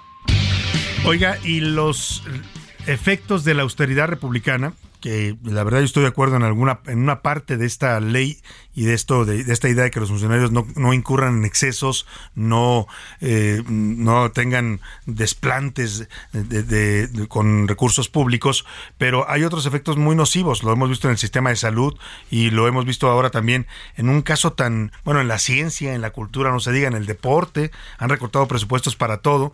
Prácticamente nos han dejado eh, muchos programas vacíos. Y ahora también golpea un tema muy noble que es el de los eh, perros rescatistas para la Secretaría de Marina y para el Ejército. Le voy a platicar de esto un poco más adelante porque tiene que ver con la historia de Proteo, este binomio, canino que falleció o murió estando en Turquía haciendo labores de rescate y las causas de su muerte en realidad se dice tienen que ver pues con que el animal no llegó en buenas condiciones porque los presupuestos para esta labor se han recortado. Más adelantito le presento esta eh, nota que nos preparó José Luis Sánchez. Antes hago contacto y estaré ya en la línea telefónica, no quiero hacerlo esperar más, con el diputado Humberto Aguilar Coronado, es diputado federal del Partido Acción Nacional, integrante de la Comisión de Gobernación y Población de la Cámara de Diputados y ayer fue uno de los diputados que votaron en contra de la oposición, eh, de las bancadas de oposición que votaron en contra de esta ley que revive, bueno, a través de una reforma a la ley de imprenta, el delito de injurias al presidente y a otros funcionarios del gobierno federal y de los gobiernos estatales. ¿Cómo está, diputado? Qué gusto saludarlo. Muy buenas tardes. ¿Qué tal, Salvador? Muy buenas tardes a ti y a todo tu auditorio. Muy bien, afortunadamente. Oiga, diputado, ¿de dónde salió esto, esta diputada eh, de, Morena que saca esta iniciativa de 1917 y la quiere actualizar eh, imponiendo multas y hasta cárcel a quien dice injuria al presidente, a los secretarios de Estado, a la jefa de gobierno, a los gobernadores? ¿De dónde sale esta idea tan autoritaria? Pues es una eh, idea peregrina que evidentemente lo único que se pretende es quedar bien con el presidente de la República porque con todos los demás quedaron pero perfectamente mal, hombre, no puede eh, traerse al presente una ley que ya había sido derogada, un artículo que ya no existía en la ley. Nosotros el día de ayer evidentemente votamos en contra porque esto pone en evidencia que no legislan para el bien y el interés común, no siguen los principios básicos para hacer una ley, sino que solamente quieren quedar bien con el presidente. Y que no queda también, porque incluso hoy parece que el presidente dijo que de pasar esto, este, él la vetaría porque pues, es un es un atentado precisamente contra las libertades individuales de todos los mexicanos. ¿no? Claro, se dice sorprendido el presidente, dice que él no sabía de esto, pero que si la aprueban la va a vetar. Lo raro aquí es que la presenta así una, una diputada eh, cercana a Ricardo Monreal y pareciera que es una ocurrencia de la diputada, pero la aprueba la mayoría de Morena. Sí, fueron los de Morena, eh, el Verde Ecologista y el PT los que aprobaron esta eh, este dictamen ayer en comisiones. Evidentemente no va a pasar eh, al pleno pronto, espero yo, porque pues es una es una barbaridad y tenemos que debatir fuertemente sobre este asunto. Pero hoy también nos enteramos que, bueno, dentro de todas las ocurrencias que presentan esta mayoría indolente, quieren revivir también otro tema de ataques a la vida privada.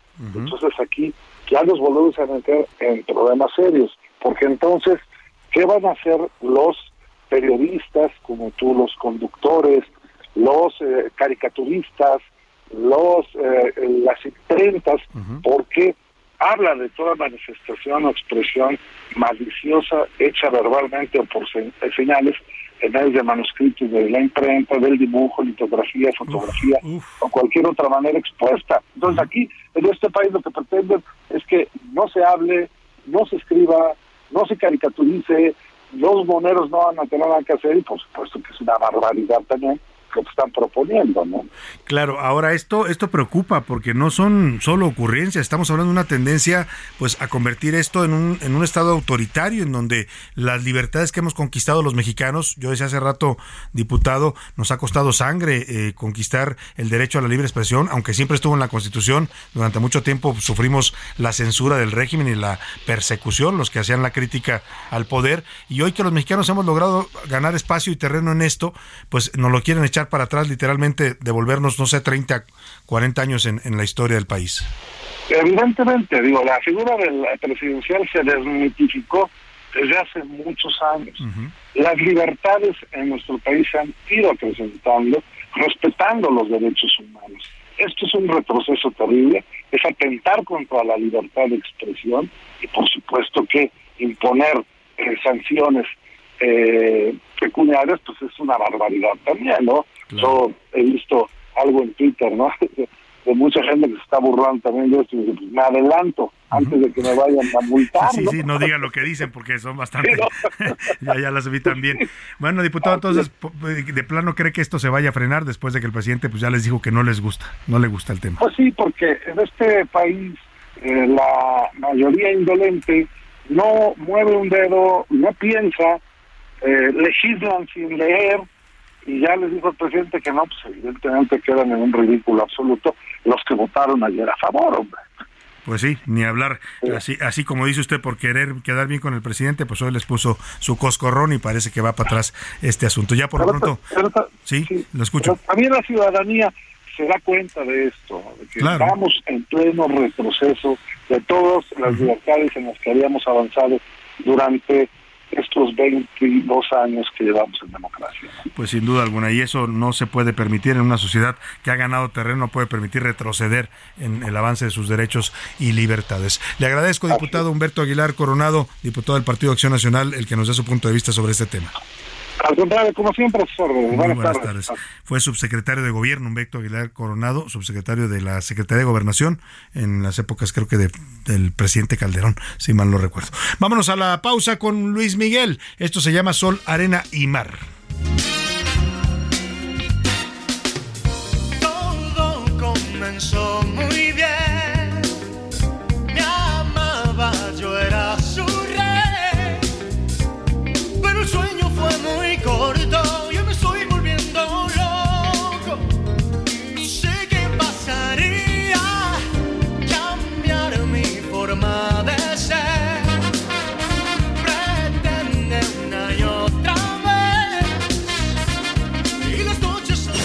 No le cambies. Estás en A la Una con Salvador García Soto. Información útil y análisis puntual. En un momento regresamos. Ya estamos de vuelta en A la Una con Salvador García Soto. Tu compañía diaria al mediodía.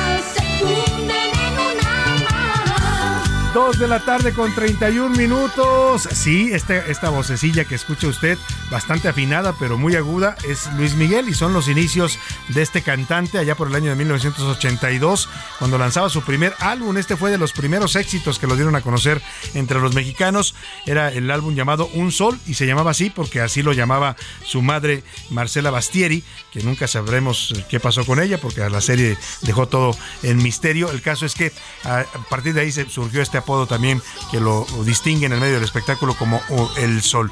Bueno, pues era un Luis Miguel pequeñito, tendría escasos eh, 10 años, cuando 12 años ya cuando grabó este disco y bueno, pues a partir de ahí comenzaba una carrera de las más impresionantes que ha habido en la historia de la música en México. Escuchemos un poco más, uno más uno, dos enamorados de Luis Miguel. Ahí por el año 2000 hizo una nueva versión actualizada, a ver si después se la podemos recuperar, porque esta ya no la pudo cantar porque evidentemente la voz le cambió. Pero así cantaba el pequeño Luis Miguel, que entonces no era sol, era solecito.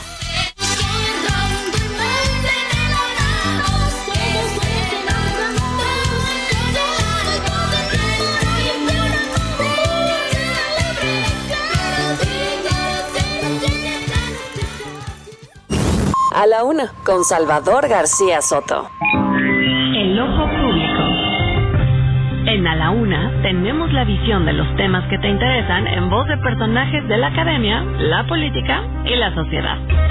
Hoy escuchamos a Luis Farias Mackey en Buscando Sentido. El ojo público. Salvador, muy buenas tardes. Hoy la autoridad es un concepto ampliamente desvirtuado. Toda autoridad es objeto de desconocimiento y descrédito en la familia, en la escuela, en los centros de trabajo, en la ciudad, en el mundo. La confusión es tal que se confunde autoridad con tiranía y totalitarismo con cualquier calidad de orden. La tiranía, recordemos, era originalmente la perversión del tipo de gobierno monárquico si bien hoy se entiende como todo régimen de gobierno que no ve por el interés de sus gobernados, sino por el interés del propio gobierno. Así, toda limitación a las libertades hoy se considera una tiranía. Pero veamos, una señal de tránsito como es un alto, es una limitación a la libertad de tránsito y sin embargo no es en sí mismo tiránica, ya que permite la circulación y la convivencia de todas las libertades de tránsito en la pluralidad ciudadana. El problema es cuando, con esa misma lógica, se considera tiránica ya no toda limitante a las libertades de los ciudadanos, sino todo aquello que limite, regule, encauce y en su caso detenga autos de autoridad que en sí mismos sí violen derechos. Ya no es así la protección del ciudadano lo que se busca, sino la protección del propio gobierno, del movimiento o de la causa.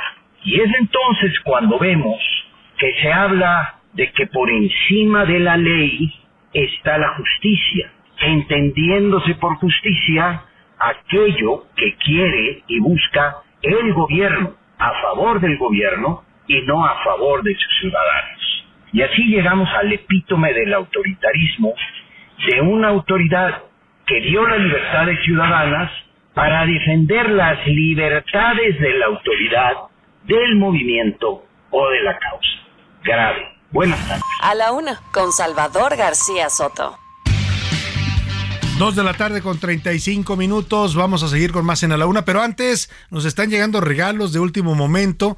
Mire, ahora que estamos lamentando la tragedia en Turquía y en Siria por este sismo tan doloroso que es ya una de las peores catástrofes que se recuerden en la historia mm, reciente de la humanidad, pues vamos a hablar de la cultura turca porque le vamos a regalar pases para ir a verse al Ballet Nacional de Turquía con una obra que se llama Dance of Epics o Danzas Épicas.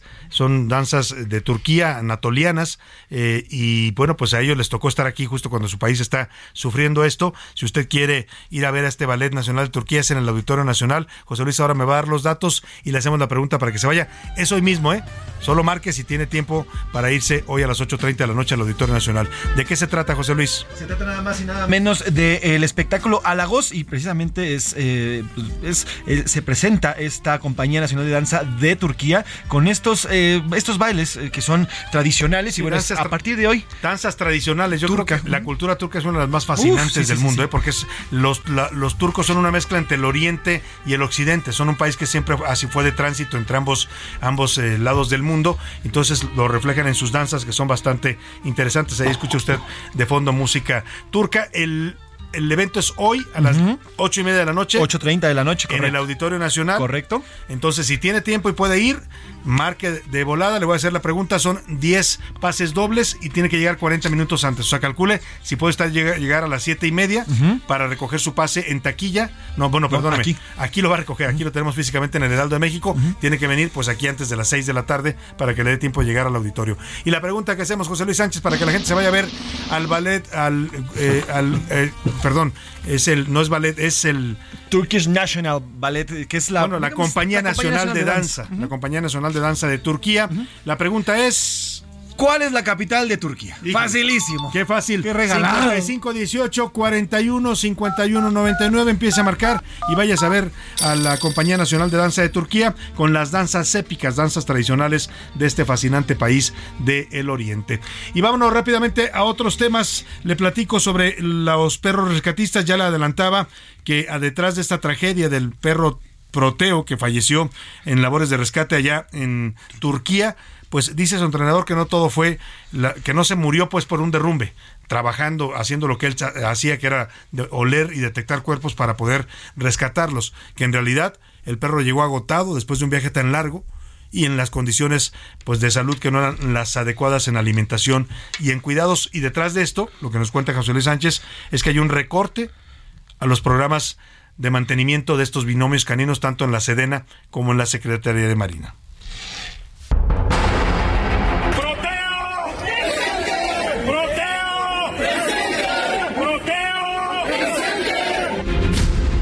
La muerte de Proteo, un perro pastor alemán de 10 años que formaba parte de los 16 canes enviados a Turquía para el rescate de personas, destapó otra polémica luego de darse a conocer que no falleció en un derrumbe como en primera instancia se dijo. El cabo Carlos Villeda Márquez, encargado del animal, aseguró en entrevistas con medios que la muerte se debió a otros factores. No, no, no fue este, por ningún derrumbe, fue por situaciones del clima. Y la, fueron varios factores, sobre todo el viaje, el tiempo, el clima, fueron varios factores que, que sucedió este, esta tragedia. Por su parte, sin dar más detalles, la Sedena solo informó a través de un tuit de la muerte ese mismo día, mientras su titular, el secretario Luis Crescencio Sandoval, solo dio un breve informe de la muerte el pasado lunes 13 de febrero. Desafortunadamente falleció uno de los canes de la Secretaría de la Defensa Nacional ahí en el trabajo, el can Proteo, en días pasados. ¿no?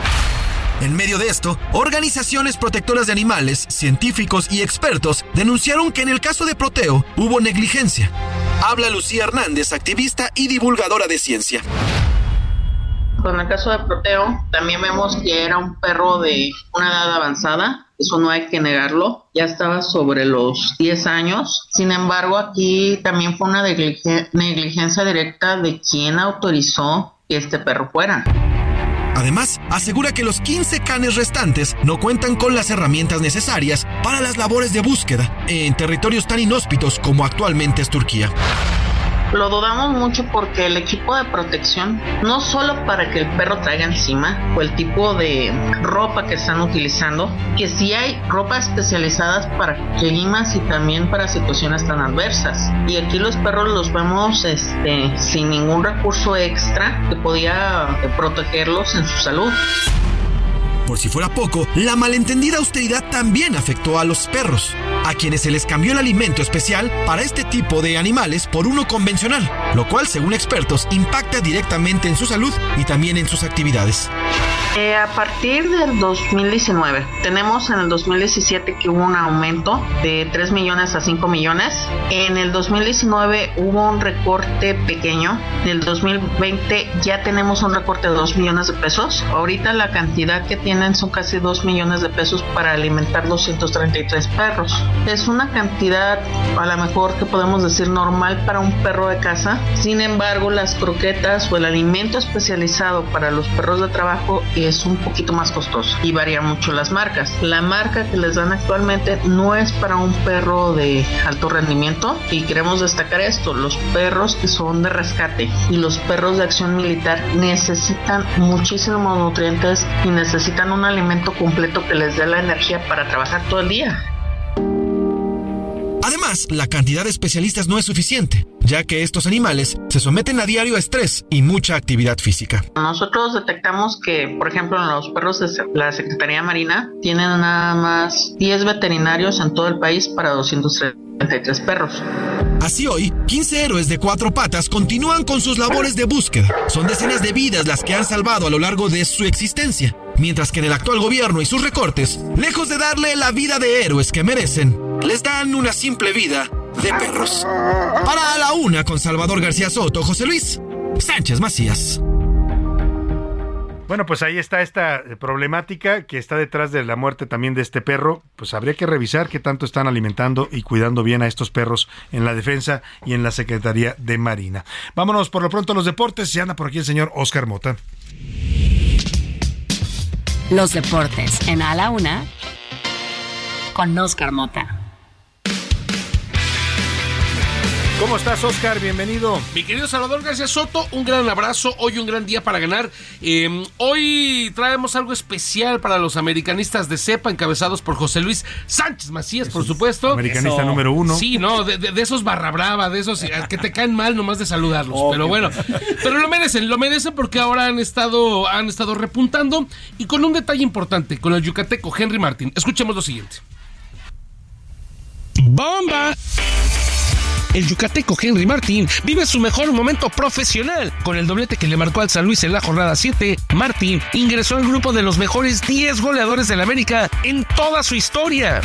Es un honor, un honor para mí, un orgullo el poder formar parte de la historia de- del club más grande de México. Nunca lo pensé, nunca me imaginé, pero gracias a, por supuesto, al equipo y al trabajo de día a día.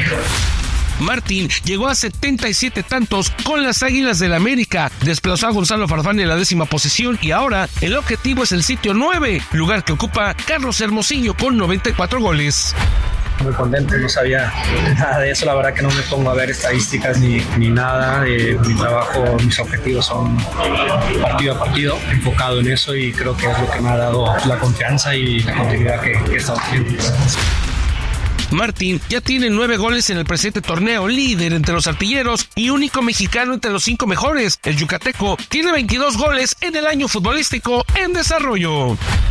que lo mismo que Oribe, por supuesto Oribe lo tuve de cerca, lo tuve de compañero y es un gran maestro para mí, un ídolo. Bueno, los récords están para romperse. El récord de más anotaciones para el América lo tiene Luis Roberto Alves Saguiño con 188, seguido de Cuauhtémoc Blanco con 153 y Octavio Vial con 152, José Alves Sague con 109, Enrique Borja con 104, Eduardo González Palmer con 101, Carlos Reynoso con 99 y Salvador Cabañas con 98. Oscar Mota Aldrete. Un histórico, ahí va eh, Henry. Sí, te- tenía que sacarlo, tenía que sacarlo. Oye, lo, lo bueno es que es un mexicano, ¿no? Y hay que reconocerlo. Ese es un gran dato, querido Salvador, porque eh, desde Ángel Reina, eh, que América no tenía un mexicano campeón de goleo y goleador, y bueno, México, eh, la Liga Mexicana tiene cerca de seis años donde un mexicano no es goleador y ahorita Fíjate. es líder de goleo, entonces es importante. También aquí quiero hablar rápidamente algo sobre el América, eh, América Femenil, un detalle serio, denunció la jugadora Scarlett Camberos a través de sus redes sociales que estas fueron hackeadas por un sujeto a quien ella eh, denuncia como su exnovio y que la ha estado acosando. Entonces, delicado. Sí, inclusive se pronunció ya la Liga Femenil MX y también la- eh, el Club América en un mensaje diciendo que eh, Camberos, que por cierto es capitana de la América Femenil, tiene está recibiendo apoyo eh, legal eh, Claro, y todo ese Porque aspecto. es un delito además eso. O sea, si ella puede poner una denuncia y tiene, tiene que atenderlo la autoridad. Y desafortunadamente en el país donde está sucediendo todo esto, entonces creo que es im- importante tomarlo en cuenta. Así que, pues ahí queda y obviamente estaremos al pendiente de esto con Scarlett Camberos. Muchas gracias. Oscar Hoy un gran día para ganar. Hasta mañana y vámonos rápidamente a otros temas importantes. A la una, con Salvador García Soto. Oiga, y retomando esta noticia, pues eh, lamentable, siempre es lamentable que se pierdan empleos, y es el caso de esta empresa Aeromar, que hoy prácticamente declara suspendidas sus operaciones. No fue sorpresa, ya se sabía, teníamos ya semanas escuchando que Aeromar estaba muy mal, él había emplazado el Aeropuerto Internacional de la Ciudad de México a que pagara su deuda de 500 millones de pesos. Hoy se declara prácticamente incapaz de pagarla, con lo cual ya no puede volar esta aerolínea que está prácticamente en quiebra. Y lo lamentable es que se suma a la pérdida otra aerolínea apenas hace dos o tres años, que fue el caso de Interjet en este mismo gobierno, a que nos quitaron la categoría 1 y, y las aerolíneas mexicanas no han podido crear nuevas rutas a Estados Unidos, que es uno de nuestros principales mercados, y a todo lo que está pasando con el Aeropuerto Internacional de la Ciudad de México. La aviación mexicana, pues para que me entiendan, está en crisis y luego amenazada por esta ley de cabotaje que quiere impulsar el presidente López Obrador para permitir que aerolíneas extranjeras vengan a volar vuelos domésticos en México. En medio de todo eso, saludo con gusto en la línea telefónica Fernando Gómez, él es analista económico experto en aeropuertos y turismo. ¿Cómo estás? Eh, muy, mucho gusto saludarte, Fernando. Igualmente, Salvador, aquí a tus órdenes, con mucho gusto, como siempre. ¿Qué pasa con la aviación mexicana y qué nos dice esto que hoy ocurre en Aeromar, Fernando? Mira, es reflejo de toda una acumulación de años, décadas en las cuales, a la falta de una estrategia de, defini- definida o replanteada para afrontar los tiempos actuales, pues hem- hemos venido enfrentando una serie de ocurrencias y una serie de buenas intenciones quizás, pero mal aplicadas. ¿Por qué te digo esto? Precisamente por lo que mencionas, la creación de una nueva aerolínea en mal momento, eh, sin capital, la creación de una empresa que va a administrar ahora aeropuertos y aerolíneas con eh, la posibilidad de también manejar no nada más el TP-01, sino los otros eh, 9, 10 aviones que tenía la Fuerza Aérea, el Estado Mayor Presidencial, y a la desaparición de este, pues quedaron a la deriva estas aeronaves, no saben qué hacer, no saben si venderlos, rifarlos otra vez o qué. Eh, también eh, la creación de una política de cielos abiertos al cabotaje para que la industria mexicana se vaya al garete, precisamente porque eso ha pasado con países en donde se ha instrumentado esto de los vuelos de cabotaje, que son vuelos por aerolíneas, permitir vuelos a aerolíneas extranjeras al interior del país, dentro de conexiones eh, del, del área nacional. Y esto se acumula con un entorno difícil internacional, el precio de la turbocina, que es el principal costo operativo, el costo de los aeropuertos y los servicios aeronáuticos en algunos aeropuertos mexicanos, y la dolarización y sobre todo la pandemia que vino a alterar todo. Pero también la falta de una estrategia comercial que no fuera nada más ofrecer boletos de a peso más impuestos y que eh, aquí lo estamos viendo con Aeromar, que es una empresa que pues tiene cobertura importante, no tan eh, por el número de pasajeros y operaciones, sino porque cubre algunos mercados regionales importantes que los demás no pueden. Y obviamente el 5% que va, dejaría de atender del mercado aéreo nacional, si bien no es mucho, no puede ser de todo redistribuido como pasaría con otras aerolíneas. Cuando desapareció Mexicana o Aviaxa o Interjet recientemente, pues eh, las demás cubrieron esas rutas, la mayoría de las rutas. Pero en este caso, la orografía y las circunstancias de ciertos aeropuertos que atendía, como el aeropuerto de Jalapa, en Veracruz, por ejemplo, pues quedarán al descubrir. Ya, no, ya difícilmente habrá vuelos por otras aerolíneas, ¿no? Ojalá hubiera vuelos por otras aerolíneas, pero realmente ni las extranjeras con las que, con estos vuelos de cabotaje que están que quiere pretendiendo autorizar, menos, porque esto obedece a una demanda del mercado. Y en esa estrategia por competir por esos mercados, aplicaron esas estrategias erróneas de tarifas muy baratas, pero pues mientras subsidiaban con otras rutas que eran muy caras, que cobran muy caro. Esto lo aplican todas las aerolíneas. ¿eh? Sin duda Entonces, estamos en una situación pues de estructura, una falla estructural que debería de ser atendida cuanto antes Sí. por el jefe ejecutivo. Yo coincido contigo, la crisis no se generó en este gobierno, pero sí se agudizó con la política aeronáutica de este gobierno, que además ahora la están prácticamente militarizando con esta nueva aerolínea, con darle el espacio aéreo, el control del espacio aéreo al ejército. Pero, a ver, el gran tema que nos ha golpeado también y que ha ahondado esta crisis, eh, Fernando, estarás de acuerdo, es el haber perdido la categoría 1. Nos dijeron que la iban a recuperar en meses, llevamos ya, vamos para dos años y no podemos recuperar la categoría 1 y dicen que va a ser pronto. ¿Tú crees que esto se recupere pronto? Pues pueden decir este, que va a ser pronto, pero en realidad esto no se acaba hasta que Se acaba. culmina, como dicen, ¿no? Como dicen los Este, comentaristas eh, deportivos, ¿no? Ah, exacto. Pues tienen que cumplir con el 100% de los requerimientos y estos pues no pueden haber ni una excepción. O sea, no pueden llegar y presentar 99 apro- del porcentaje aprobado y se queda pendiente uno. No, es es como el proceso de titulación. Es una certificación en realidad. Y esta pues está programada apenas agendarla en este mes para que a ver si en abril, mayo, este se, se levanta, pero igual y se aplican otras, ¿eh? Ya nos pasó en octubre pasado. se incrementaron 20 más a las 28 que ya teníamos, observaciones, y pues ojalá no suceda, porque estamos perdiendo una gran oportunidad en la recuperación de la pandemia Claro. y pues no podemos incrementar vuelos, las aerolíneas mexicanas no pueden de aquí para Estados Unidos y desde allá. Pues eh, para utilizar términos de la industria aeronáutica se ve demasiado turbulento el panorama para la aviación mexicana. Fernando, mm, vamos a estar siguiendo estos temas de cerca y agradecemos mucho tu análisis en este espacio.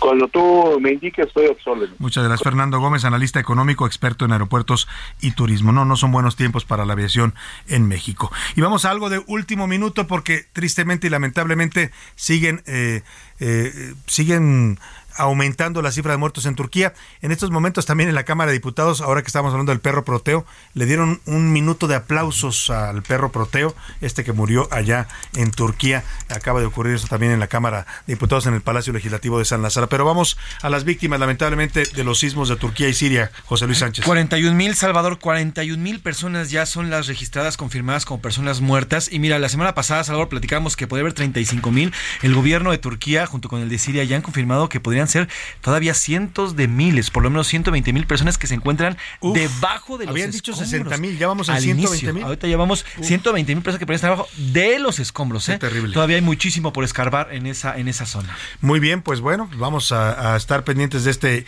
y otros temas. A la gente de Aeromar que tenga algún vuelo, que tenga un vuelo programado con ellos para estos días, pues ya no van a poder volar, pero tienen que comunicarse a www.aeromar.mx para que les digan qué, qué procede, si les van a regresar su dinero. José Luis, rápidamente ya hay ganadores para los boletos del Ballet Nacional de Turquía. Rapidísimo se los doy. Eh, Oscar Ignacio Ortiz, Rocío Vázquez, Rodolfo Rojas, Alan Reyes, Román Gutiérrez, Gerardo Rivera, Mariana García, Roberto Rojas, saludos y felicidades. Se llevaron sus boletos. Oiga, volaron, ¿eh? La verdad es un gran espectáculo en el Auditorio Nacional, hoy ocho y media. Véngase rápidamente aquí a Insurgente Sur 1271, en el tercer piso. Llega usted a una recepción que hay en el segundo piso, dice que va al Heraldo de México. Ahí le van a dar acceso y en la recepción del Heraldo de México le entregarán sus pases dobles, 10 pases dobles para que se vayan a ver este gran espectáculo. Felicidades a los ganadores. Eso sí, traigan su identificación, es importante porque si no, no les podemos entregar el boleto. Que pase una excelente tarde. Provecho a nombre de todo este equipo. Le digo gracias. En la producción está Rubén Esponda, en la coordinación de información y también en los reportajes José Luis Sánchez. En la redacción están Milka Ramírez, Miguel Zarco, eh, Iván Márquez. En la coordinación de invitados Laura Mendiola. Aquí en, en operación y en producción también en la asistencia de producción Rubén Cruz. En, la, en los controles Alex Muñoz. En los deportes Oscar Mota. Todo, todo este equipo le dice gracias. Que pase una excelente tarde. Provecho, aquí lo esperamos mañana y lo dejamos con el sol que ya va a salir de nuevo a dar conciertos. que tiene una pena que la hace llorar.